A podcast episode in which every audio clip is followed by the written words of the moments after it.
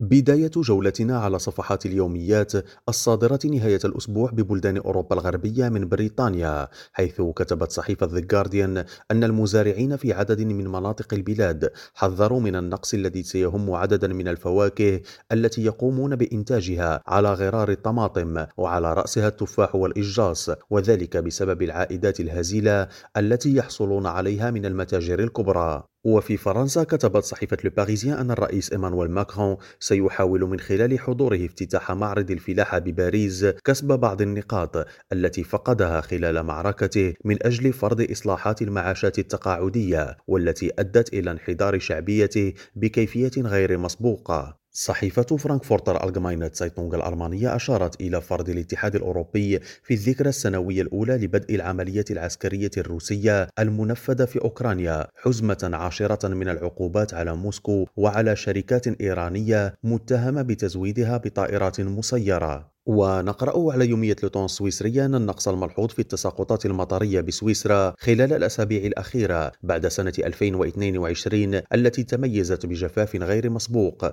في عموم بلدان أوروبا يدق ناقوس الخطر أكثر من أي وقت مضى حول إمكانية استفحال ظاهرة العجز المائي واستمرار ذوبان الأنهار الجليدية. إبراهيم الجمالي ريم راديو بروكسل.